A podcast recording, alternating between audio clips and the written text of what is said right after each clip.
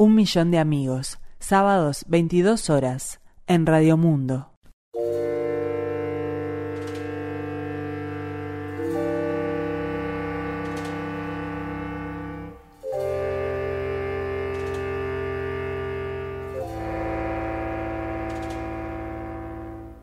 ...14 de mayo de 2021... ...Montevideo... ...Pica, pica, Pikachu... ¿Qué tal? Buenas noches... Me dirijo a usted con todo respeto y espero no causarle molestias. Disculpe el papel en el que escribo esta carta, pero fue lo que encontré a mano. Simplemente quería contar mi historia, mi historia en el Uruguay. Pica, pica. No sé si le suena. Soy Pikachu, el Pokémon, el amarillo, el más famoso. Sí soy yo. ¿Se preguntará cómo hizo un animal de pequeñas manos como yo para escribir una carta? Le respondo que no se imagina todas las otras cosas que he tenido que hacer para llevarme un pedazo de pan a la boca. Llegué a Montevideo hace tres años, con el auge del juego Pokémon Go. Al principio iba todo fantástico, la gente salía como loca a cazarme y la verdad que uno lo disfrutaba la fama, el reconocimiento, el cariño de la gente, esa efervescencia que había a nuestro alrededor y las notas de prensa.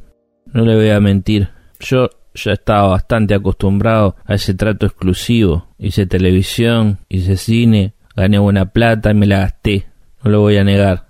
También es cierto que uno se hace adicto a esto, a que lo quieran, a que lo busquen. En los últimos tiempos ya ni me escondía la verdad me dejaba atrapar y después me trataban como un rey.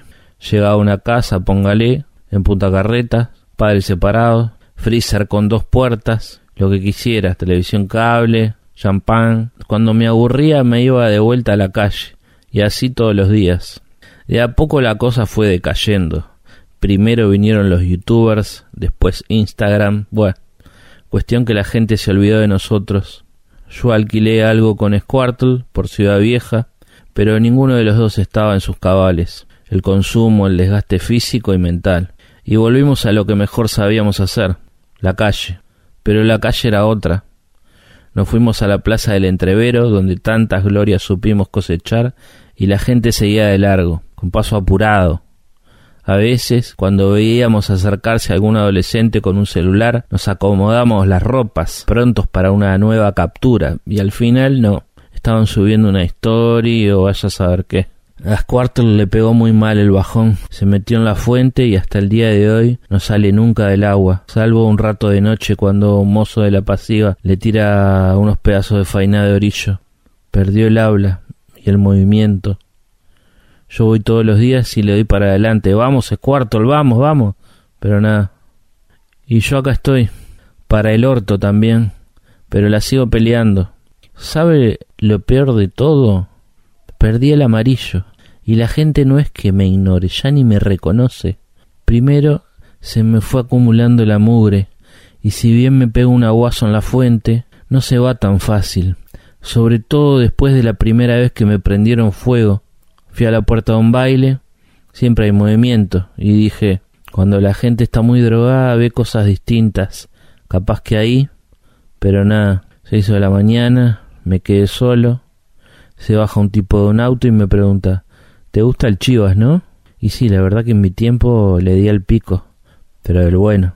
Y entonces yo que estaba entre dormido, igual sentí como que me rociaban con un líquido frío y después el chasquido de la piedra del encendedor.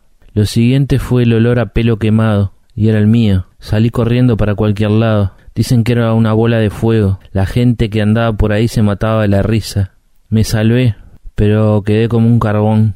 Por un tiempo me confundieron con un ratón u otros bichos y me sacaban a patadas de todos lados. Ahora me creció de vuelta el pelo, pero nunca más fui amarillo. Conseguí lugar en un refugio, pero no, la verdad que no me gustan. Querían que hiciera yo y no sé qué otra pelotudez. Yo vengo del oriente y ya conozco todas esas mentiras. Y bueno, Agarré calle y calle. De noche me tapo con cartones. A veces subo a los ómnibus y canto una de David Bisbal. Seguimos parando con otros Pokémones ahí en el entrevero y recorremos las ollas. A veces toca alguna noche buena y otras no. Yo sabía que iba a evolucionar, pero nunca imaginé que en uruguayo. No reniego de nada, me la banco. Me gustaría que el Estado no se olvidara de nosotros. Somos parte de la cultura y en su momento trajimos alegría para grandes y chicos. Federico, si sabes de alguna chance, avísame.